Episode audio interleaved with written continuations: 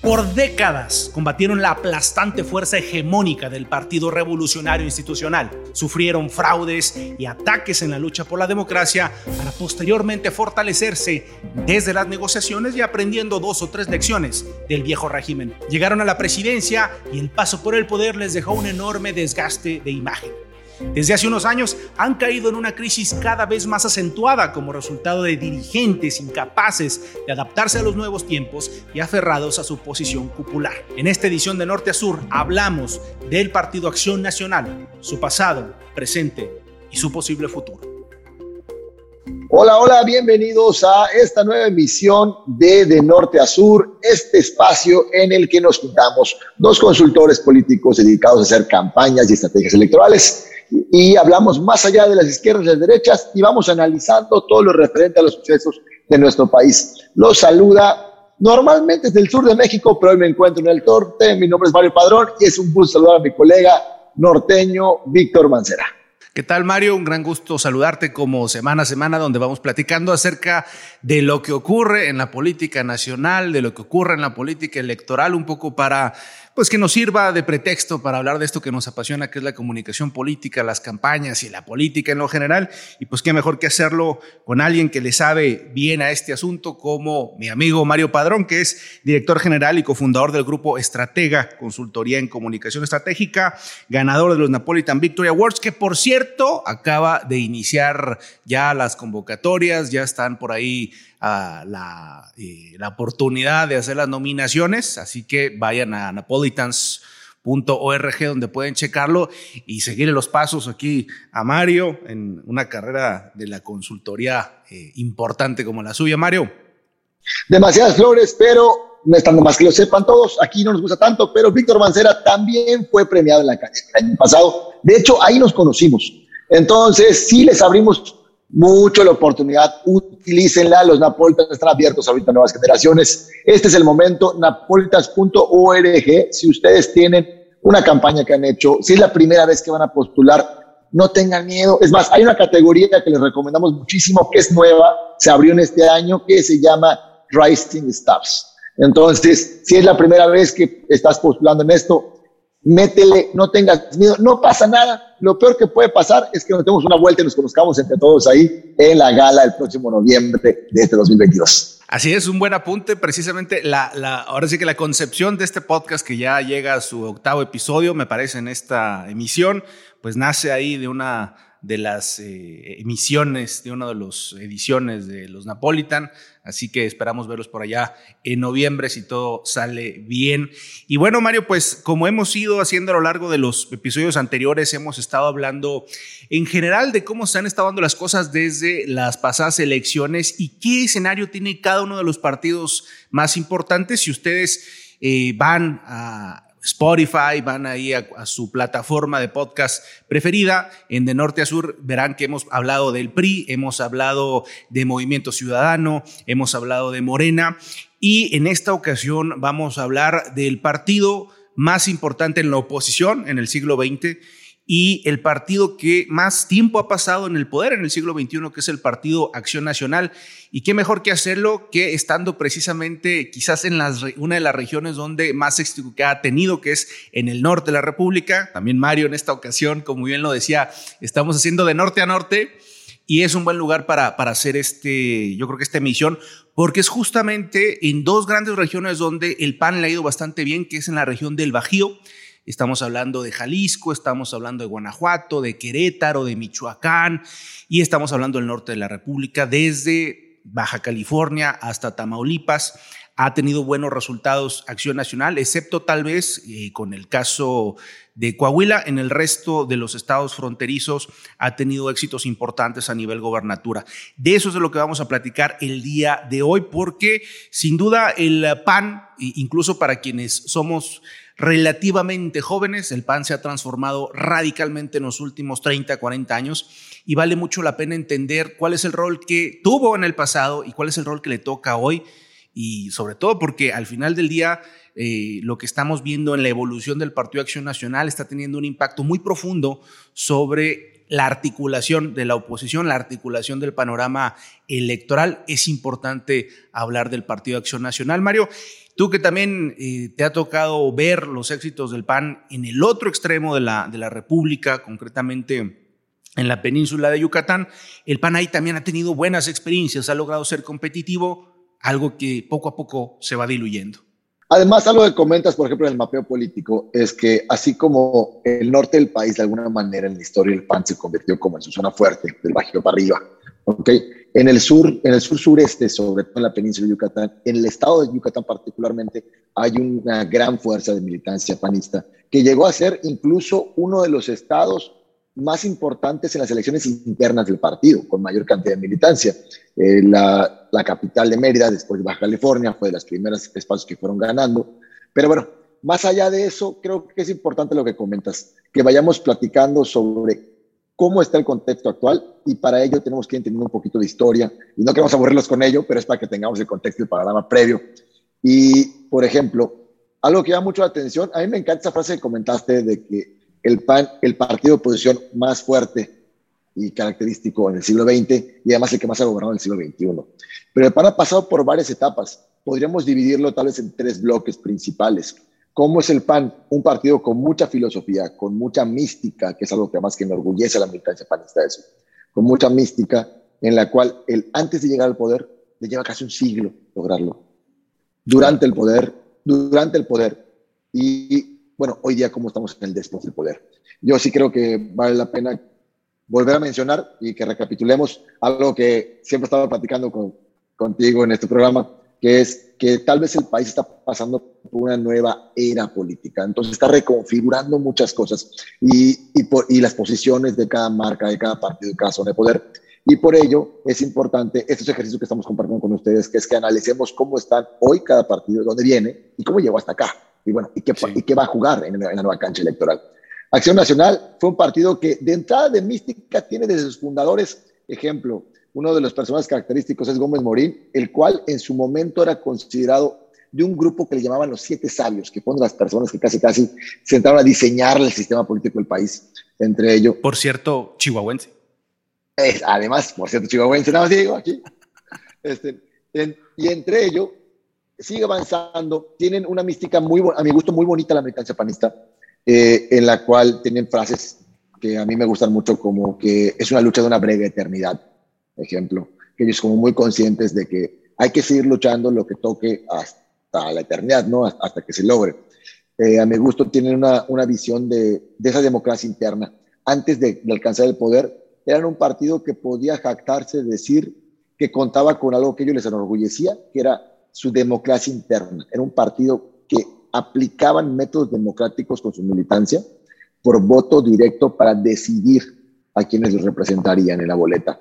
Hoy día ha ido mutando, si nos fijamos en la última década, tal vez tenga que ver con que llegaron al poder, tal vez fue parte de esa transformación y habría que analizarlo y entenderlo quizá, de cómo fueron pasando de esas etapas de sus maneras de manejo de poder, algo tan sencillo, tan interno, a 2018 todo fue designación fue designación del candidato a presidente con Anaya, fue designación de las gobernaturas. Y hay mucha parte de la base panista, de estos que estamos, o sea, no soy panista, ¿no? Pero los que están en la tierra, se le llama, ¿no? Las, estructuras. Y que de repente sienten hoy día un partido desdibujado. Y yo creo que esto se solidifica con la alianza con el PAN, con el PRI. Sí, yo creo que el PAN Sí, sí, el, el, PAN ha pasado por varias crisis y como bien dices, es un partido muy dogmático, muy ideológico de origen. Es un partido que se concentró pues décadas en formar a sus cuadros a hacer lo que en su momento llamaríamos un partido de élites ilustradas, ¿no? De personajes, de intelectuales, de personajes muy formados que ejercían la crítica y que realmente en las primeras décadas del PAN nunca se plantearon realmente la competencia por el poder. Era realmente un espacio para la discusión, para la crítica, para alimentar y dar voz a grupos de la sociedad que no estaban representados por el gran aparato del prismo. Entonces era como un, un contraste muy fuerte entre este partido de Estado, este partido hegemónico, el, el PRI y todo, y cómo se había eh, conformado de los caudillos y del apaciguamiento de la violencia, versus este grupo de personajes, los siete sabios que tú decías que pertenecían algunos de ellos ahí al Partido Acción Nacional, esta raíz vasconcelista, recordamos que, digamos que el, el, primer encontronazo con el... Ámbito electoral de Gómez Morín, fundador del Partido Acción Nacional, viene de apoyar la candidatura presidencial de Vasconcelos, que era pues si tú quieres, en el siglo XX el candidato más intelectualmente fuerte que, pudo haber tenido un partido, ¿no? Un personaje importantísimo de nuestra historia. Pero sí es muy dramático y creo que es hasta cierto punto triste eh, recorrer la historia del PAN y pasar de estos 10 años de la presidencia de Gómez Morín y luego casi 20 años de presidentes muy católicos, muy dogmáticos en ese sentido, pasar por Crislevi Barrola, luego por don Luis H. Álvarez y luego pasar de pronto a alguien como Marco Cortés. O sea, me parece que el drama que está viviendo Acción Nacional en cuanto al, eh, digamos, al trasvase de esos, de esos grupos, al, a la desaparición de esa raíz intelectual que tenían este, de Castillo Peraza, por ejemplo, también en los noventas, de personajes que eran muy aguerridos, que tenían una, un contenido intelectual importante a un partido muy pragmático. Pero creo que tiene que ver con ese tránsito de lo que tú perfectamente marcas, ¿no? El antes del acceso al poder, el ejercicio del poder, y lo que sucede cuando vuelves a la, a la oposición. Entonces yo creo que el, el, PAN realmente empieza a existir en los ochentas a nivel, digamos, de competencia electoral. Concretamente, en el 83 empieza una eh, corriente muy fuerte en el PAN. Hay, que decir que, decía yo antes que el PAN ha pasado por distintas eh, crisis, ¿no? Allá por el 73 empezaron con esta crisis de aceptamos o no aceptamos el dinero público para las campañas, aceptamos o no aceptamos los plurinominales. Las reformas políticas siempre en el PAN generaban como estos rompimientos, ¿no? Y empezaron en los 70 a irse buena parte de los fundadores del PAN. Llega el grupo Monterrey, llegan los intereses de los empresarios a mm, meterse fuertemente en el Partido de Acción Nacional y eso le va dando cierto empuje para llegar a los 80 con ya verdaderamente una, una competencia. Ocurre el verano caliente del 86 en Chihuahua, el fraude clarísimo que ocurre en el estado, en una gobernatura donde Pancho Barrio tuvo un apoyo eh, coyuntural, hay que decirlo, porque el PAN en muchos estados fue el partido que estaba donde tenía que estar en el momento adecuado.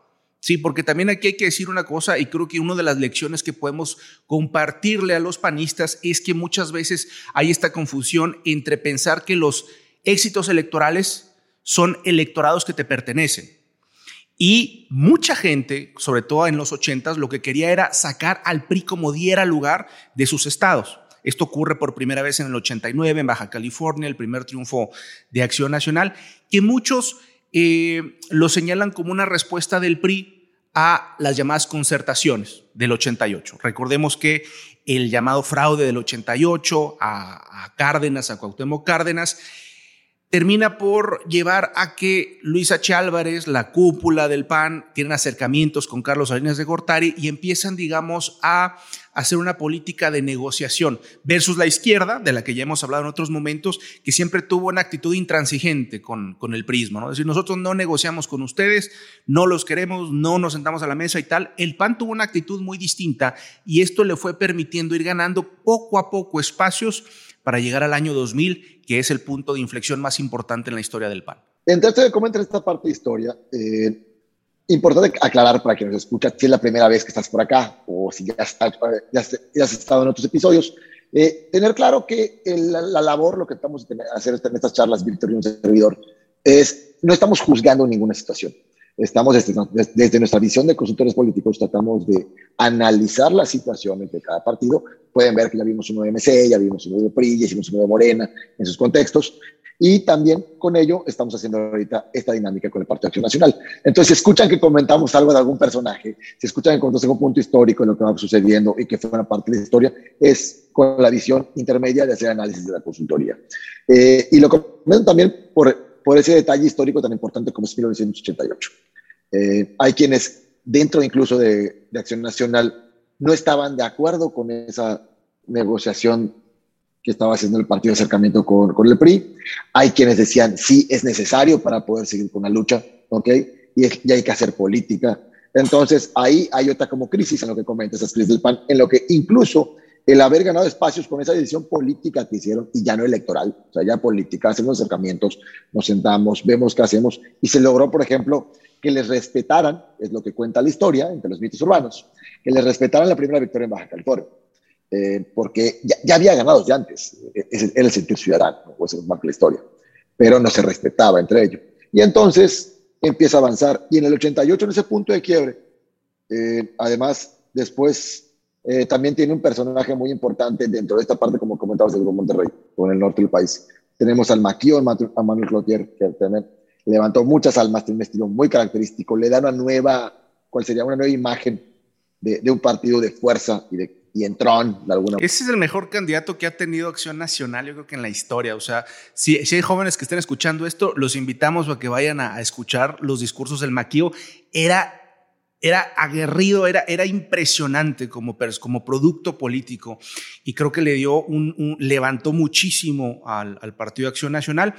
Y creo que es importante mencionar los ochentas, eh, digamos, para hacer un recorrido rápido en, la historia, porque buena parte del atractivo electoral del PAN inicia en los ochentas.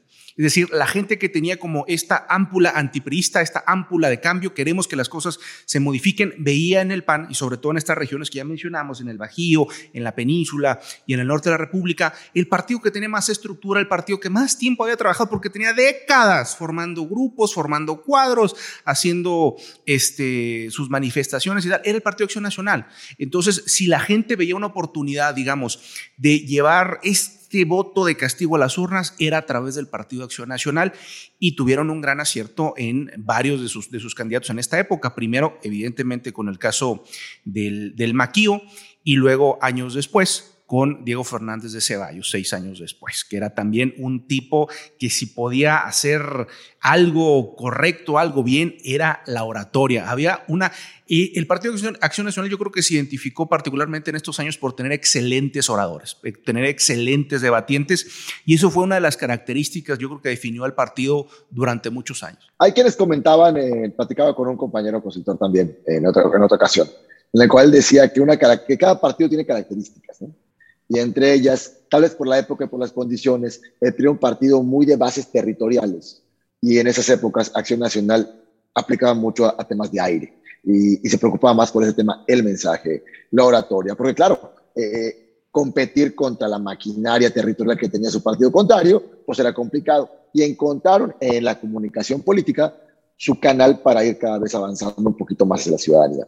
Entonces, que entendamos eso también entre los tips que brindamos y compartimos con ustedes, que Víctor ha llamado como el tip del consultor, pues cuando estén haciendo una campaña, sea para algún partido u otro, tengan en cuenta qué fortalezas puede tener y en qué cancha a lo mejor no compites con tu, con tu contrario, pero usa a tu favor la otra que tú tienes, ¿no? Como en este caso, la Acción Nacional en esas épocas, en esas décadas. Y, tienes toda la razón, Mario. Yo creo que la comunicación política tuvo una revolución importante en los ochentas. Por ahí tengo en, en, mi TikTok un video de una visita que hice al Museo del Objeto en la Ciudad de México. Cada cuánto, cada cuánto van, van repitiendo esta eh, puesta de eh, propaganda política en México. Y si uno, si uno hace el recorrido, en los ochentas hay una explosión fuertísima de marketing político, de comunicación política distinta, donde el PAN empieza a perder la solemnidad que lo había caracterizado, porque tú sabes que si algo definía el PAN, pues eran estos discursos de la moralina y conservadores y, muy, muy solemnes, y empiezan un, poco a, tener una comunicación política más juguetona, más eh, pensada en, en, otros sectores de la, de la población, y esto les va dando un arrastre importante. Y entre este, este proceso que vamos a hablar de los 80, los 90 se empiezan a ganar espacios, se empieza a ganar baja, este, ganan, por ejemplo, la alcaldía de la ciudad de Mérida en, la, en en el sureste del país, la cual han tenido acción nacional por, por muchos años. Creo que solo una vez la han perdido en este tiempo, desde ese momento hasta hoy, y luego la recuperaron, además. Eh, y, ha tenido sus bases sólidas. Y Acción Nacional, de haber sido un partido que fue creciendo durante casi un siglo, y con todas las decisiones que tuvieron que tomar políticas, para bien o para mal, y para consideración de los de los que militan, logran y alcanzan el poder en esta parte, lo que le llamamos el, quiebre histórico democrático del país, después de Cedillo, en el 2000 con Vicente Fox. Yo creo que hay acción nacional para que entendamos el dónde está hoy. Eh, yo te propongo esta parte de la visión del análisis que hemos estado haciendo, es acción nacional de ser un partido formado desde la oposición, a diferencia, por ejemplo, del PRI, que fue un partido formado desde el sistema y desde el poder. Ahí cambia por completo las herramientas que tenían ¿okay? y los objetivos que tenían para alcanzar, Acción Nacional, al haber sido un partido formado desde la oposición, tuvo características muy particulares, como por ejemplo, eh, en Acción Nacional, lograr ser militante era, era todo un proceso largo con miles de candados de seguridad. Tenía que recomendarte a alguien, así como que apadrinarte, y de ahí te echabas un tiempito, porque eras un, algo que ellos llaman adherente, y te echabas un tiempito que tenían que mostrar que lo talachaste y de ahí luego pasas por otro proceso para que logres ser militante y entonces tengas derecho a votar y luego a ser votado y una serie de cosas que por el contexto histórico que tuvo Acción Nacional, al haber sido el único partido importante de oposición o con mayor fuerza durante tantas décadas, era entendible que era su manera de cuidarse, que no le infiltra a la gente. Este, e, e, entre todo lo que lleva en esas épocas, imagínate, no sé, ser partido de oposición en los 60, 70 en este país. O sea, debe ser una cosa completamente diferente a lo que podemos vislumbrar hoy. Y entre todo este proceso, de, de oposición, alcanzan el poder en el 2000 y al llegar el momento de ejercer el poder, creo que el PAN entra en un nuevo reto y en lo cual tuvieron que tener de manera natural empezar a mutar. Y tal vez ahí inició donde empezaron a, a esto que hoy le llaman el desdibujamiento del partido, ¿no? A lo mejor ahí fue cuando, oye, y si mejor ya no hacemos elecciones internas, y vemos una encuestita. Oye, y si mejor, no, estoy diciendo que está mal una u otra, ¿eh? eh estamos haciendo el proceso. Y si mejor hacemos designación de los cuadros más importantes de poder para que se mantenga el, status quo. Y, así fuimos avanzando durante los últimos 20 años, ¿no? Tal vez por ello. Hasta que llegamos que en 2018 se consuma, eh, después de haber perdido el poder o, contra Peña Nieto, se consuma esta parte interna en el cual en 2018 todos los candidatos ponen designación. Yo creo que hay, hay un punto de quiebre muy interesante de toda esta mística panística, panista que, que, lo, que los demarcaba, ¿ok? Es características internas, con sus pros y contras, pero cómo pasaron de ser un partido de democracia interna, y que además lo decían con orgullo, a 2018, un punto en el cual absoluta designación. Así es. Y bueno, quizás para, para dar un pasito previo a, este momento, porque yo creo que esa es la, que, esa es la crisis actual que, que vive Acción Nacional, de la democracia interna, de que tenías que tener un proceso de cursos y, y, de refrendar tu militancia para, para que hubiera verdaderos panistas, ¿no? Es decir, era un, era un partido que estaba verdaderamente casado con su ideología, con su dogma, con sus valores y que los machacaban mucho a el momento en el que estamos hoy, donde pues es un partido secuestrado por padroneros. Esa, esa, es la realidad. Yo quisiera dar un paso previo, porque también hablando de comunicación política, que es este asunto que, que, que nos apasiona a los dos, yo creo que una de las campañas más sobresalientes en términos de la evolución del marketing electoral, pues es la campaña de Vicente Fox, la campaña que le da por primera vez una eh, victoria al Partido de Acción Nacional a nivel de la presidencia. Es una campaña diseñada por Santiago Pando, que era un publicista. Recordemos que Vicente Fox hizo mucha carrera en Coca-Cola, o sea, era un tipo que sabía el peso del marketing en la venta de un producto y que lo quiso aplicar a la venta de un producto político que era el mismo. Era un tipo con una personalidad arrolladora, era un tipo muy llamativo, era un tipo además eh, eh, con una presencia física enorme. Entonces, eh, lograron configurar una campaña que despertaba mucha esperanza, ¿no? ¿Te acuerdas de aquello de México ya, México ya? Y, te vendían la idea, imagínate cuando despertemos ese, el día siguiente de la elección y ya nos hayamos echado de los pinos al PRI. Jugaban mucho con eso, hicieron una campaña extraordinaria y la, y la ganaron viene eh, evidentemente de lo que ya hemos hablado eh, en lo posterior, que es la campaña de Felipe Calderón, que yo creo que sin la campaña negativa, sin la campaña de contraste o la campaña negra, como le llaman algunos eh, analistas y políticos desde la izquierda, pues ganan. Pero yo estoy seguro que sin la aplicación de, la, de las técnicas en comunicación política y de marketing político, Felipe Calderón no hubiera sido eh, presidente de la República, porque el margen por el que gana en una tendencia eh, tan cerrada en la, que estaban, yo creo que eso fue un volado. Si no hubiera sido por... Eh, obviamente había todo un contexto, hay que decir que en el 2006 vivíamos en un mundo completamente distinto, donde el panorama de la campaña estaba marcadamente depositado en los medios tradicionales, en televisión particularmente y en radio que tienen un peso brutal. Entonces sí teníamos un, un, espacio muy complejo en aquellos años donde si no tenías ese acceso estabas prácticamente desaparecido, que es lo que en buena medida le había dado tanta longevidad en las últimas par de décadas al PRI. Entonces sí, eso es lo que, lo que ocurre en el año 2006. Gana Felipe Calderón con un margen de .57 y empieza ahora sí el declive claro del Partido de Acción Nacional, porque si bien el, el gobierno de Fox fue muy criticado por, sobre todo porque se generaron tal, tal nivel de expectativas en la campaña de Vicente Fox. O sea, la gente soñaba con que simplemente por la alternancia iba a cambiar radicalmente el país, íbamos a ser otro México, íbamos a llegar a la modernidad aquella que pregonaba Salinas de Gortari. Y luego llegamos a la realidad, que evidentemente teníamos un buen producto político, no necesariamente un buen administrador público, no necesariamente un gran líder, no necesariamente un gran presidente, no necesariamente un buen negociador con el PRI que seguía dominando el legislativo.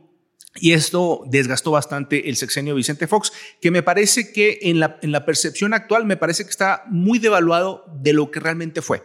Un poco, eh, yo creo que si lo observamos a la distancia, el sexenio de Vicente Fox, comparado con lo que estamos teniendo este sexenio, con lo que tuvimos con el de Peña Nieto, con el que tuvimos de Calderón sobre todo, creo que tiene, digamos, muchos méritos para, eh, viéndolo de manera bastante fría y, y desapegada, sin filias y fobias. El sexenio de Felipe Calderón sí fue muy desgastante, particularmente por el tema de la, de la violencia. Y empieza ahí también ya una transformación interna.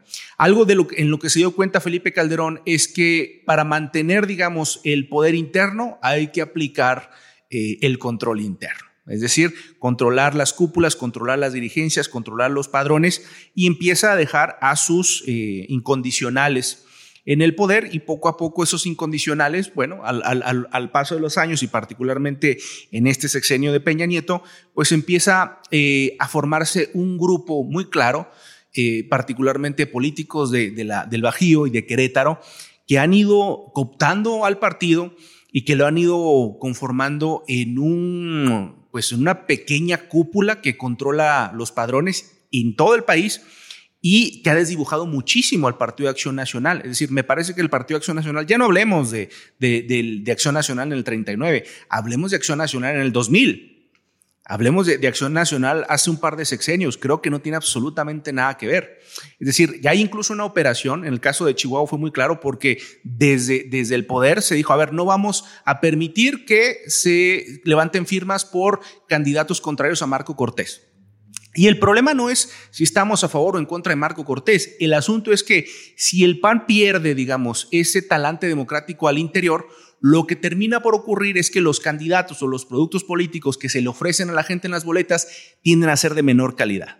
O sea, no es una coincidencia que vayamos de, que, hayamos transcurrido de un Maquío a un Ricardo Anaya que no haya ganado nada en su vida en, un lapso de 30 años. ¿Sí? Es decir, eso no es casualidad, eso tiene que ver con los propios procesos internos en los partidos. Y ahorita estamos haciendo la crítica al PAN, pero esta es una crítica que yo he lanzado varias veces con todos los partidos. Si lo que queremos es que la democracia en el país avance, necesitamos que la democracia al interior de los partidos avance.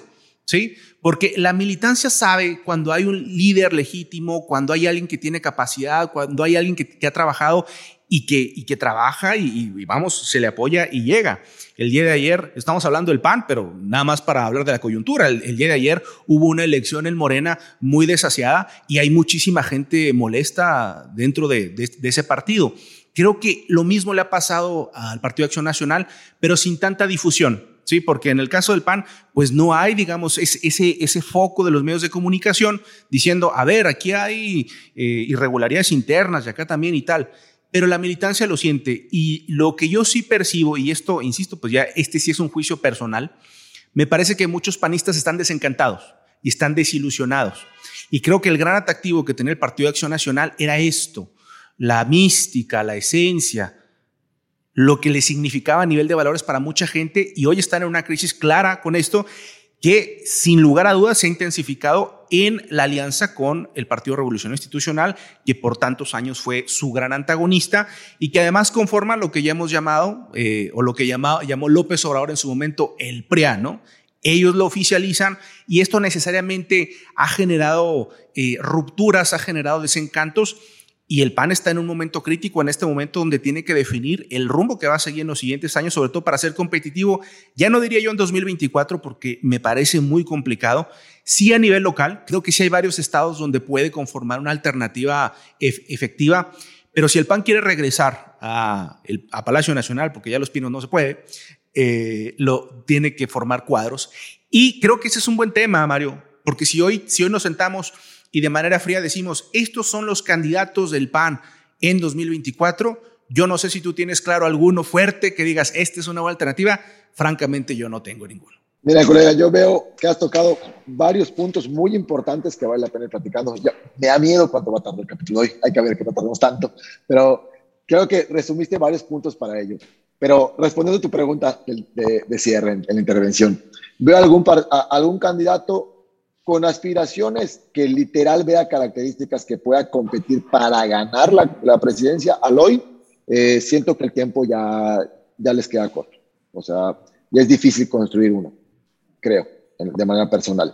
Eh, sí a candidateables, o sea, que tengan cuadros que puedan aspirar a la candidatura de Acción Nacional o de Alianza Va por México o de la mini Alianza Va por México la que decidan, con quien se dicen aliarse con el partido como fuera.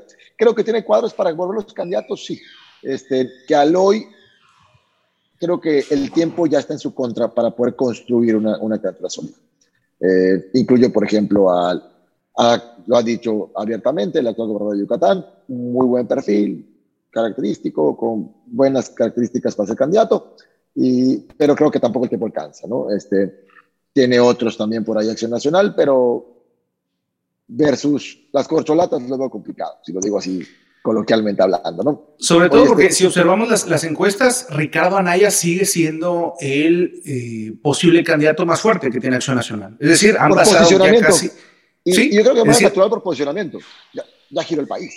Sí, exacto. Es, es a lo que voy. Es decir, el, ya han pasado casi cuatro años y el PAN no construyó ninguna otra alternativa. Es decir, yo creo algo que hemos dicho en, en varias ocasiones es la necesidad de fomentar que se formen cuadros, que se formen alternativas, porque esa es la única manera de lograr eh, que cuando llegas al momento de la eh, competencia electoral, pues tengas alternativas versus eh, apostarle todo a, una, a un proyecto y de pronto toparte con que las cosas no están dadas. Y en esto que comentas, también retomo para conectarlo con este tema de, lo que viene para el 24 o las, o las posibilidades que tengan. Eh, retomo el tema de la comunicación política y el marketing político. Eh, el Partido de Acción Nacional en esta industria, digamos que fue el precursor quizá de que la comunicación política se vea de manera profesional y seria en México. ¿no? Desde tenemos el caso con Vicente Fox, con de Santiago Pando. Si a, a ti que nos escuchas te interesa la comunicación política, un personaje que no es muy famoso, pero que vale mucho la pena googlear sobre él, investigar un poco de su historia, es Santiago Pando. Santiago Pando es un publicista el cual él se considera de, valores muy altos. Incluso después de la campaña de Fox hay un punto, él comenta que hay un punto de corte en su vida en el cual se vuelve más espiritual y rompe, ¿ok? Deja la publicidad después de haber sido un joven de treinta y tantos años con todos los éxitos en su, industria, hasta una presidencia. Y es muy interesante, busquen sobre Santiago Pando, está muy padre lo que hace. Luego se pasó a un tema más místico, pero está muy padre. Es alguien que creo que no le reconocemos el punto de lo que logró con esa campaña, en el cual hay un término que tú utilizaste, amigo, es el PAN entra con expectativas altas. Y no solo Acción Nacional, si tú aspiras a una candidatura, eres parte de un proyecto político o te gusta la consultoría y estás impulsando proyectos políticos electorales, recuerda que cuando se logra la victoria, un fenómeno natural que sucede es que la ciudadanía tiene altas expectativas de ti. Comúnmente es difícil de alcanzar, pero tiene expectativas altas. Entonces, siempre tengan en cuenta esto, ¿no? Aquí ponemos ejemplo Acción Nacional. Entra con expectativas muy altas, muy altas, naturales, con todo el proceso del país. Fue el primer, la primera vez que otro partido que no era el PRI ganaba la presidencia. Y, y hay que mediar ya cuando entres en etapas de gobierno. Ya cuando el PAN empieza a gobernar, se empieza a topar, yo creo que con algo que le pasó en la historia del país a Madero, cuando ganó, este, cuando ganó Madero, que es Madero lucha contra el porfiriato llega a la presidencia, pero no cambia o no reforma las estructuras del sistema de poder. Sigue trabajando con los mismos. Yo creo que tal vez a por qué pasa eso. Y esto lo platico desde la parte para compartirlo con la audiencia, para que ubiquemos que no es lo mismo el, objetivo A de alcanzar el poder a través de la democracia de una candidatura al B, ya estoy gobernando, lo que sigue son otras cosas. ¿Ok? Entonces, uno, tenemos eso, creo que ahí se toparon con que el sistema seguía, llegaron a un sistema que ya estaba establecido de tantos años, tal vez el PAN no, no tuvo todas las hilos, herramientas, lo que fuere, para poder transformarlo a disposición.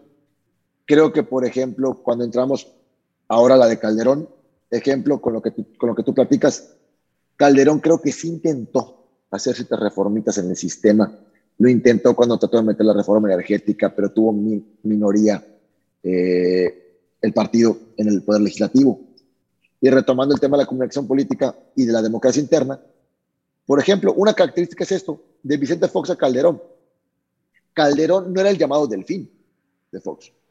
Calderón ganó una interna le llegaron a llamar el hijo de desobediente, el secretario de Energía, y él gana una interna. Entonces, eso era parte de las características de Acción Nacional. Y bueno, cómo vamos transitando. Luego llegamos con, en la campaña de Calderón, eh, un personaje icónico y en la cultura política, hoy por hoy de manera contemporánea, Antonio Sola es el que toma la campaña.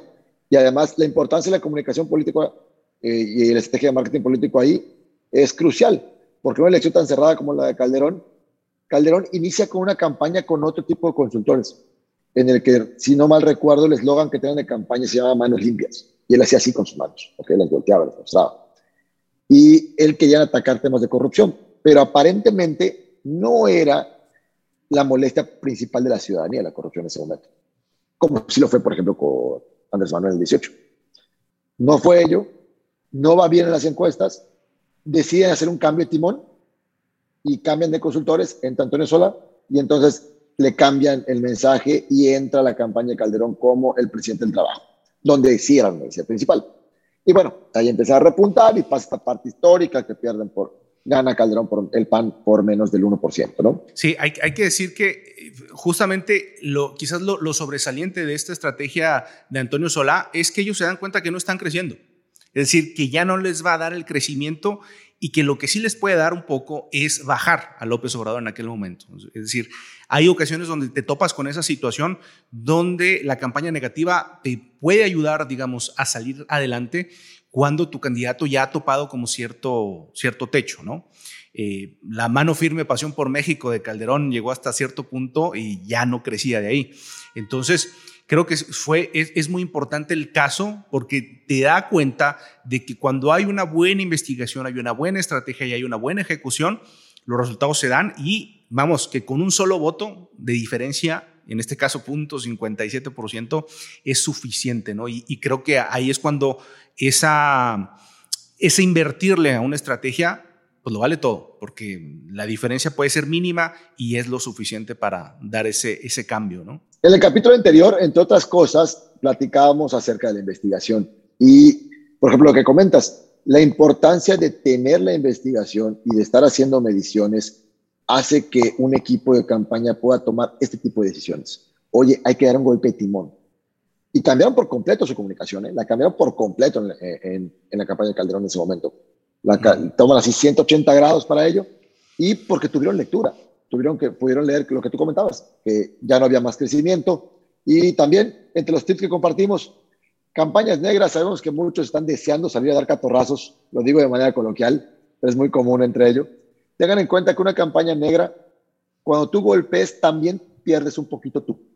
Entonces, se recomienda que no se haga al principio, si no queda de otra, solamente cuando son elecciones muy cerradas. Como comenta Víctor, cuando ya es muy cerrado, cuando ya no hay nada en los votos intermedios o switchables o indecisos, o ya no alcanza, entonces, bueno, hay que tratar de bajarle tantito al otro para que venga conmigo. Pero tengan en cuenta que un golpe también uno pierde, o sea, también tiene desgaste.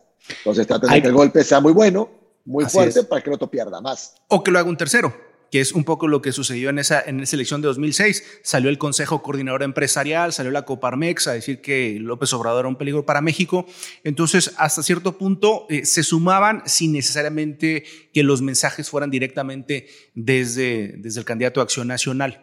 Entonces, eso es, digamos, lo que, lo que hemos tenido en en ese contexto y también creo que buena parte de la maldición que ha tenido Acción Nacional desde aquella campaña tiene que ver con haber interiorizado esa campaña negativa. ¿Qué quiero decir con esto? Los panistas, muchos panistas, verdaderamente se tomaron, como dicen los gringos, se tomaron su propio Kool-Aid, ¿no? De que López Obrador es, es el diablo, ¿no? Es lo peor que le ha pasado al país. Y entonces todo eh, el esfuerzo político comunicacional del PAN está centrado en golpear a López Obrador. Pero la construcción y la reconstrucción del PAN, porque hay que decir que después de 12 años en el poder, el PAN salió increíblemente desgastado con todos los problemas que tenemos en el país y nunca hubo un trabajo de decir, a ver, vamos a crecer, vamos, eh, obviamente tenemos que criticar a López Obrador, porque esa es la labor de la oposición, pero en ningún momento hubo una estrategia para decir, a ver, y estos, tenemos estos gobernadores y lo están haciendo bien, porque hay muy buenos gobernadores. El caso de Mauricio Villa, que a mí me parece extraordinario, en el caso de Yucatán, pues es un personaje que no conocen fuera de Yucatán. Y así hay muchos gobernadores del PAN, buenos personajes que pudieron haber, haber sido, digamos, este, crecidos desde el partido, que pudieron haber sido apoyados, pero están completamente desaparecidos, insisto, porque hay una cúpula que lo que quiere es que este proyecto absurdo salga adelante y no es la militancia, porque yo te, yo te aseguro que si tú le preguntas a los militantes de tiempo del Partido de Acción Nacional cuáles son sus posturas y tú preguntas en el, en el eh, Comité Ejecutivo Nacional, pues las visiones son completamente distintas. ¿Sí? Entonces, yo creo que el, PAN, digamos, eh, hemos, hemos dado consejos para todos los partidos cuando hemos hablado de cada uno de ellos. Si tuviéramos que dar algún consejo eh, para, en este caso, para el Partido de Acción Nacional, para salir adelante, para volverse nuevamente más competitivo, lo primero es recuperar eh, la democracia interna. Lo primero es recuperar el, el, el liderazgo de la militancia, que son los militantes los que hacen el partido, porque al final ese ha sido el Partido de Acción Nacional, es un partido de, una militancia enamorada de sus causas, que es la que les ha permitido salir adelante. Y hay que hacer una limpieza de todo este cochinero que se han hecho en los últimos años, de meter personas para ganar asambleas y todo esto que pareciera que el PAN eh, retoma las malas prácticas que criticaba en el pasado, las acomoda en el partido y luego se pregunta por qué las cosas salen mal. Entonces, yo creo que es muy importante insistir en el tema de la democracia interna, una democracia estatutaria de a de veras, en el tema de la construcción de sus personajes y, sobre todo porque hay personajes que ya están perfectamente eh, definidos, ¿no? O sea, el gobernador de Aguascalientes, el gobernador de Querétaro, el gobernador de Yucatán, son personajes bien evaluados por, su, por la población de sus estados y que están prácticamente desaparecidos en términos de la agenda nacional del partido, ¿sí? Lo único que tú ves es golpes a López Obrador y de pronto hay un video de Ricardo Anaya y esa pareciera ser toda la estrategia de acción nacional, además de golpear a Movimiento Ciudadano porque ya le dan, le, les da un poquito de miedo. Entonces, presentar casas de Lego ahí en el, en el Senado, en el Congreso. Entonces, la, la, realidad es que es un partido muy empequeñecido y es un partido empequeñecido, insisto, no por sus liderazgos orgánicos, no por sus militancias, sino por las cúpulas que en las últimas administraciones nacionales ha tenido el Partido de Acción Nacional. Esa es la crisis en la que están. No es que López Obrador sea un gran producto político, no es que les, les esté saboteando, no. A ver, hemos llegado al ridículo donde Mario Delgado sale a decir, ojalá que Marco Cortés dure muchos años en, en la presidencia del PAN para que nosotros sigamos creciendo. Entonces, hay personas, hay muchos electores en México que quieren una alternativa de oposición pero no quieren regresar al mismo partido eh, causante de la violencia de Calderón o, de los hermanos Vibriesca y de los, todos los casos de corrupción en los que se ha metido algunos liderazgos de, Acción Nacional. Entonces, Creo que ese, ese desgaste que ha mantenido Acción Nacional a lo largo de los años deviene de que no se, no se le ha puesto enfrente a la, a la gente productos distintos. ¿Sí? O sea, no hay una propuesta nueva, no hay un proyecto y en la medida que no hay un proyecto, la gente no ve alternativas y está mirando a Movimiento Ciudadano o está considerando si tal vez cierto candidato de Morena que no es tan de izquierdas y que no es tan radical y que no es tan cercano a López Obrador, como Marcelo Ebrard, porque veo muchos panistas que le, que le hacen ojitos a Marcelo, eh, lo, encuentran ahí. Entonces, lo, que, el problema de fondo que tiene Acción Nacional es la falta de oferta. ¿Sí? Entonces, yo creo que lo que, lo que al PAN le hace falta es promover lo bueno, lo que tiene dentro, y construir desde ahí, porque también esto va a ser una, una empresa de largo aliento. O sea, el desgaste, lo hemos dicho en otras ocasiones, cuando tú construyes una marca política personal de cero, perfectamente puedes eh, marcarte un arco eh, donde vas incrementando tu posicionamiento, tus positivos, pero cuando tomas una marca partido desgastada por los años en el poder y lo que sea, tú no estás partiendo de cero, estás partiendo de un hándicap importante, ¿sí? Que varía de estado a estado, porque yo sé que en, algunos estados de la República van a decir, pues el PAN no está tan mal aquí, y estoy definitivamente de acuerdo. Hay estados donde el PAN le va bastante bien, pero son cada vez menos. Entonces, lo importante es establecer que son los liderazgos, son los candidatos, son los proyectos individuales los que van a levantar al PAN. Difícilmente el PAN va a levantar a candidatos efectivos. Yo creo que me encanta esa frase de cierre, ¿no? Que hoy, por hoy, creo que esto sería el diagnóstico actual, ¿no? Hoy por hoy son personajes políticos, candidatos, personas que van a levantar al Partido Acción Nacional o podrían levantarlo y no el Partido Acción Nacional levantaría candidatos como en algún momento lo hizo en sus años pozos, ¿no? Sí, es que es justo eso, justo eso, Mario. Es que es, justo. A ver, si algo tenía el PAN antes del poder era autoridad moral. Porque era un, era partido de gente excepcional, era un partido con, con valores claros y que, y que, y, que, se podía montar en el podium de la superioridad moral y decir, ustedes son unos corruptos y ustedes hacen mal gobierno y tal. Y, se, y, era un discurso perfectamente creíble. Ese discurso ya no opera en el nuevo escenario electoral. Entre eso que comentas, algo, algo que quería compartir, por ejemplo. Eh, así como desde tu visión nos aportas que tal vez algo que hace esta, este desdibujamiento del PAN, eh, tú comentabas que era esta parte de las cúpulas y de perder democracia interna, ¿no? Yo le sumaría algo más con eso que comentas. Creo que parte de lo que ha sido de este nuevo desdibujamiento y la crisis actual de, de Acción Nacional es que perdió congruencia. Y esto es algo importantísimo en el fenómeno de percepción humana, ¿ok? Y en cómo construimos nuestra realidad en la mente. ¿Ok? Y eso termina afectando la imagen pública de quien sea, una marca, un partido, una persona.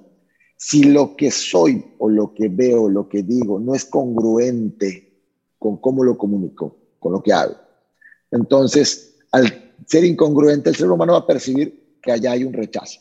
No, esto no suena congruente, lo rechazo. Entonces llegó un momento que toda esta mística acción nacional empezó a ser incongruente con sus acciones. ¿Ok? Y eh, entre esta mística incluimos ejemplo la democracia interna. Yo, honestamente, yo sí fui crítico de la democracia interna de Acción Nacional en, en, en maneras de praxis, ¿ok? Eh, como consultor, viéndoles de la praxis. Acción Nacional, en su momento, yo comentaba o compartí que sentía que era un partido que buscaba una utopía democrática desde sus procesos internos. Entonces, era tanto lo que ponía votación y elección de manera interna, que cuando llegaba a la campaña, a la contienda constitucional, a la de veras, a la de versus otros partidos, ya llegaba muy desgastado y, tal vez no le daba tiempo de, de, sanar las heridas internas. Por eso el PAN era muy pasional en sus puntos internos. Bueno, esa es la visión que me, tocó ver y compartir en su momento. Pero aclaro, me parece que esa ideología, esa filosofía, esa mística, era parte de su esencia y que habían logrado, sí, generar cuadros que la toman y la asumen. Y se volvió parte de su personalidad incluso. Hoy por hoy, a mí si me preguntaras si Acción Nacional tiene una crisis, evidentemente creo que todos diríamos que sí, pero creo que no es una crisis en sus bases. Eh, hay grupos que se notan, hay grupos de gobernadores que se aliaron o se conjuntaron para también decir que están en contra de esta situación. Ejemplo, un exgobernador de tu estado, donde naciste, entre otros, han conjuntado de hacer este tipo de críticas a la protección nacional. ¿Qué va a pasar si salvarán la marca o no? O si crearán una marca nueva, como es parte de, de los que están pasando, o a lo mejor algunos irán a Movimiento Ciudadano. No lo sé, hay que estar claros de que hoy estamos en una nueva era. Pero este desdibujamiento del PAN, yo le sumo esas dos. Uno, perdieron parte de su mística, entre ellos la democracia interna, los procesos internos, que era muy característico. Y dos, que se convirtieron incongruentes, perdieron congruencia con sus mensajes. Eso hizo que su representación bajara. Entonces, creo que la primera parte de Acción Nacional tendrían que definir qué van a hacer, eh, si no se conjuntan desde adentro a querer cambiarlo, o las cúpulas no se los permiten, tal vez, o retomarlo, tal vez pasará algún fenómeno que pasó en su momento con acción, por ejemplo, con el PRI, cuando se creó el PRD, por ejemplo. Eh, no me extrañaría que de repente haya algún bloque que empiece a, irse para otros lados. Como hoy día, eh, una opción es Movimiento Ciudadano. Eh, termino mi intervención de esta etapa con un, con un ejemplo igual característico en una zona local. el estado de Campeche. El estado de Campeche no fue gobernado a nivel estatal por Acción Nacional nunca, si no me equivoco, pero no lo lograron. Pero fue, era un estado donde tenía presencia. Ganó la capital varias veces, ya había ganado incluso ciudades importantes a nivel económico nacional, como es Ciudad del Carmen, el municipio del Carmen, que es la principal petrolera del país, entre otras cosas. Este, y de ahí, de 2018, gobernando, por ejemplo, la alcaldía de Campeche, a hoy, la última encuentro en Mitofsky que hablamos en el episodio pasado, la preferencia por acción nacional es del 5%. Un estado, donde, lo pongo como ejemplo, un estado donde tiene, ni, siquiera había gobernado, pero que tiene presencia, que ha sido, el partido competitivo, que gana las principales alcaldías de, ese estado, que está avanzando.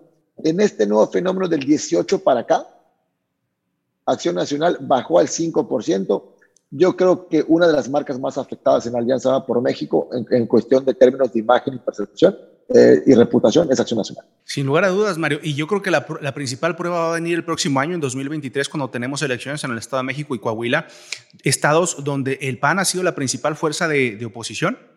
Es decir, ¿cuántos años los panistas estuvieron deseando echar al PRI de Coahuila y del Estado de México? Y hoy la discusión es si el PAN va con el PRI en estos estados.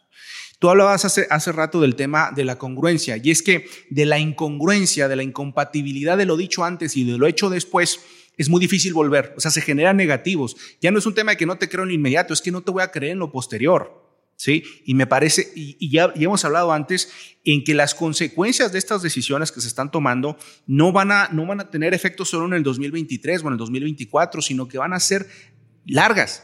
¿sí? Porque ya estamos hablando de un partido que se pasó décadas diciendo que el PRI era lo peor que existía y de pronto haciendo alianzas y impulsando todas las alianzas posibles con el Partido Revolucionario Institucional. Entonces, digamos, creo que se ha desdibujado la identidad de Acción Nacional. Yo creo que si hoy nos pusiéramos a pensar qué significa Acción Nacional hoy, porque Acción Nacional, digamos, en los 80s, 90s era el antipriismo, era la alternativa versus el partido hegemónico.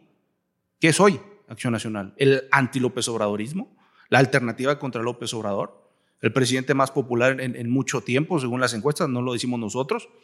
Entonces, creo que, creo que ellos mismos están aportando, están, sí, aportando a una estrategia donde los grandes perdedores es Acción Nacional, porque están tratando de, impactar a este sector cada vez eh, más reducido, que es los anti-López Obradoristas. Es decir, los que dicen, yo creo que López Obrador tiene que salir del poder. Sí, hay, un sector, pero es pequeño. Hay un sector mucho más amplio de gente que dice, pues, mi López Obrador no me gusta, pero yo lo que quiero es una alternativa, no simplemente... Exacto. Exacto. Y, incluso, eh, ah, vamos, la gente está haciendo una evaluación negativa de López Obrador. La gran mayoría de los mexicanos hoy en día están reprobando el gobierno de López Obrador. Eso también lo dicen las encuestas. Pero cuando se trata de valorar al presidente, a él en su persona, su popularidad, pues sigue estando muy sólido. Entonces, yo creo que es importante eh, que en el Partido de Acción Nacional eh, hay una crítica interna, porque no existe. O sea, es increíble que haya más crítica en el PRI, por decir algo, donde hay cuadros, hay líderes fuertes que sacan cartas y dicen, Alito, por el amor de Dios, ya ahí está la puerta, si, si te puedes salir, porque ya no aguantamos otro martes de Jaguar o como se llama el programa de la Era Sansores. Eh, en, exacto. Y en el caso de Morena no, no se diga, o sea, hay muchos críticos internos en Morena, pero en el PAN la crítica se censura, se silencia, se aplaca y pareciera que no existe. ¿sí? Y el problema no es, eh, porque yo entiendo que un partido no puede vivir, digamos, en, la, en, la, en el fraticidio, en la competencia intestina constante. Eh, obviamente es un partido, tiene que tener cierta, cierto grado de unidad, pero cuando las estrategias han fracasado una y otra vez y se tratan de imponer a nivel local, ¿sí? Pues hay que replantearse, porque lo importante al final del día, para una, para una dirigencia nacional, ¿cuál es el indicador para decir que es una buena dirigencia nacional? Si ganó, si obtuvo triunfos, si ganó territorios o los perdió.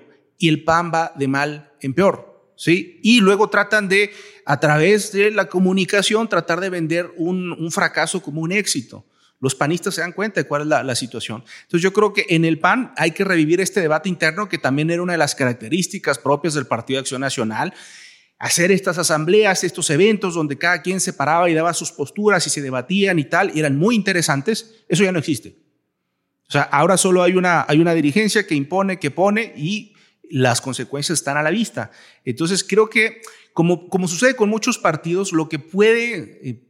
Provocar un cambio a favor positivo es desde las bases. Si las bases lo logran, adelante. El, problema es que en el caso de Acción Nacional ya se ha intoxicado mucho sus listados. ¿sí? Es decir, la militancia está muy sembrada de personas que simplemente se integraron al partido con eh, la aprobación del gobierno local, con la aprobación de la dirigencia nacional, y entonces sí está muy enrarecido el, el, ámbito interno en el PAN y va a ser difícil, digamos, salir adelante de esto, sobre todo si no hay un cambio claro de estrategia, porque ya es muy evidente que la que se ha seguido hasta este momento no le está dando al PAN. Y lo hemos dicho en otras ocasiones, no es por echarle porras al PAN, es que una democracia constructiva en nuestro país requiere de una democracia inteligente, de una democracia efectiva que nos ayude a balancear Ahora no estamos balanceando, estamos polarizando y donde evidentemente en esta estrategia de polarización, pues el PAN lleva la peor parte. ¿sí? Necesitamos posturas mucho más moderadas que permitan a la gente ir encontrando estas posibilidades y ahí es donde aparecen estas otras alternativas, como hemos platicado en otros episodios, concretamente de Movimiento Ciudadano, que es mucho más moderado y que dice, a ver, yo no estoy en este jueguito de eh, López Obradoristas, anti López Obradoristas. Yo traigo mi proyecto, aquí está gente, les gusta, perfecto, me gano dos de los estados más importantes de la República y hay una amenaza muy clara para 2024. Eh, ya para que vayamos cerrando, amigo, y podamos entrando, eh, ¿en qué sigue? ¿Qué vemos? Eh, nada más me sumo con tus comentarios. Creo que no lo había comentado nunca en el episodio, creo que lo has platicado de manera externa, y era que aquí es opinión personal, después del análisis de todos los partidos que hemos hecho y la situación política actual, eh, a mí que me pregunta, por ejemplo, que si el problema, ejemplo, ¿no? Hablo con, con, con alguien de Acción Nacional, es un ejemplo, ¿no? O, o, del PRI, que te dicen, es que el problema del país es López Obrador y la 4T. En lo personal, desde mi visión, ahí sí, la digo muy personal, claro, también con mi formación de consultor, pero yo creo que el problema en el país actualmente no es quién gobierna y cómo gobierna, tiene desgastes naturales, cosas buenas y malas, como todos los gobiernos. Creo que el problema es que, el problema de democracia, y eso, mi, mi, romantismo democrático me dice que el problema es que no hay contrapesos, no hay una oposición. Lo platicamos también en el capítulo MC, por ejemplo. Y Acción Nacional, que era del que muchos esperarían que fuera la cabeza de este contrapeso, bueno, se ha desdibujado, como hemos platicado a lo largo de este episodio, ¿no? Entre ello, amigo, ¿qué ves? ¿Qué vemos? ¿Qué sigue para Acción Nacional? A dónde va, cómo está hoy. Yo creo que algo importante tener en cuenta es que, de que tú comentabas, creo que lo que comentemos no es algo que vaya a pasar mañana, ni en dos años, ni en tres. Los procesos sociales a veces llevan cinco, diez años, quizás hasta veinte. Si no, pregúntenle a Andrés López Obrador cómo llegó a la presidencia, ¿no? Mira, yo es que yo, incluso siendo lo más imparcial posible, me parece que al PAN le toca tocar fondo. Le toca tocar fondo. Esto quiere decir, ahora sí que como en la vida, con una persona no se da cuenta de sus errores y tiene que llegar al tropiezo más grande, es entonces cuando se replantea las cosas, ¿no? Entonces, hasta que el PAN no toque fondo, no toque el límite de esa degradación que ha, que ha, tenido, va a ser muy difícil que se replanteen eh, el camino que se ha seguido, que se replantee la forma de la democracia interna y que se vuelva a reconstruir el Partido Acción Nacional. En su esencia, el Partido Acción Nacional nunca fue un partido eh, pensado en estamos en el poder o desaparecemos. Fue un partido de causas, de valores, de ideología, y ahí se mantuvieron durante décadas. Si algo de eso queda, si algo de eso queda en Acción Nacional después de, de las derrotas que van a sufrir, yo creo que empezará a avanzar. Pero lo veo muy complicado porque me parece que ya eh, algo que decíamos al principio, la alternativa de acción nacional en el escenario político era, a ver, vamos a echar al PRI del gobierno. Lo que nadie en el PAN reflexionó es que el PRI no era un partido, el PRI era un sistema. Tú lo decías, en el momento en que llega al poder, se dan cuenta que tienen que montarse en las mismas estructuras, en los mismos modos, en la misma operación política, y eso transformó al PAN por completo. ¿no? Entonces, hoy López Obrador lo que ha hecho es romper muchas de esas estructuras y formar las propias. Entonces, o, buscar nuevas. Entonces, lo que, lo que tiene el PAN que hacer es verdaderamente hacer una pausa y replantearse completamente todo. Creo que tiene que haber esto que, llamaron en su momento la rebelión de las bases, ¿no? De los panistas que dicen, a ver, este no es el partido en el que yo me inscribí, en el que yo me registré, en el que yo militaba. Entonces, si no son los propios panistas los que recuperan su partido, pues el partido se va a terminar de, desdibujar y convertir en, esta quimera extraña en la que está vuelta el día de hoy. Entonces, en términos generales, sería eso. Y en términos prácticos, insisto, la construcción de alternativas desde lo local. O sea, creo que en lo local, en los espacios de cada estado, sí hay proyectos panistas que pueden salir adelante para eh, afianzarse en donde ha sido tradicionalmente sus espacios y no entrar en la ola morenista que está arrasando por todo el país.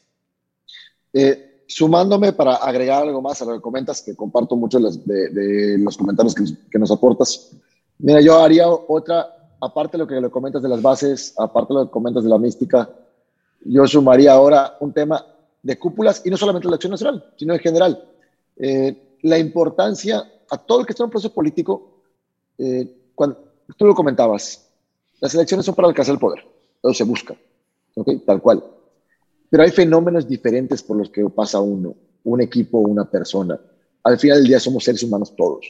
Entonces no es lo mismo una estrategia para llegar al poder que ejerciéndolo y mucho menos que dejándolo. Pasan procesos psicológicos, emocionales. Muchas veces el fenómeno del poder hace que las personas que están en la cúpula, por buscar un modo sobrevivencia a ese status quo, empiezan a tomar. Es un fenómeno natural y estudiado eh, en, temas psicológicos, sociales. Pero sí, o sea, de manera inconsciente buscas sobrevivir en el status quo que naciste y entonces empiezas a tomar un tipo de decisiones. Y, y, no lo diría solamente para el caso de Acción Nacional, sino en general. Si alguien que nos escuche aspira al poder y lo alcanza, Recuerden eso, vamos a, van pasar, es muy probable que pasen por un fenómeno, un fenómeno psicológico. Y entonces puede ser que ya no empiecen a tomar decisiones tan estratégicas, sino solamente por sobrevivencia. Y yo me sumaría ante eso que hay una herramienta que se llama la consultoría política, la comunicación política, el marketing político, la ciencia social. Utilícenla, no tengan miedo.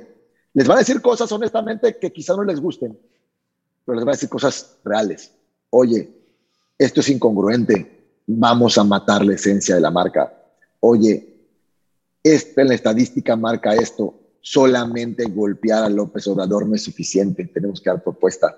Eh, van a salir números y cosas que quizá no son bonitas, pero son herramientas que sirven para seguir diseñando y seguir en el juego y que puedan seguir aspirando a los objetivos políticos que buscan. Utilicen la consultoría política, utilicen la comunicación política, el marketing político de manera seria y formal como ciencia, como ciencia social que es.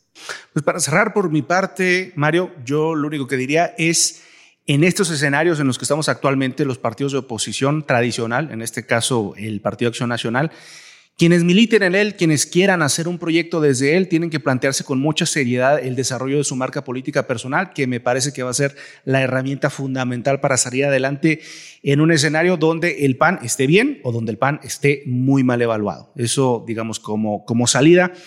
Y, hacer esa reflexión, siempre que les ofrezcan desde sus partidos una estrategia, hay que evaluar, reevaluar la estrategia porque se plantean desde lo nacional y a veces en lo local no funciona, a veces no aplica y es importante hacer esta tropicalización de las estrategias para que realmente funcionen y que no partas de una viabilidad clara para ganar y termines en el otro lado de la palestra. Dicho esto, Mario, pues para terminar con esta edición, dónde la gente te puede consultar, dónde te puede seguir para seguir platicando de estos temas. Nos encuentran en mi Instagram personal, mario.padrón, o incluso también pueden buscarnos, mejor todavía, en grupoestratega.com, estratega con S. ¿Ok? Y somos una consultora en comunicación especializada en comunicación, marketing política y estrategias.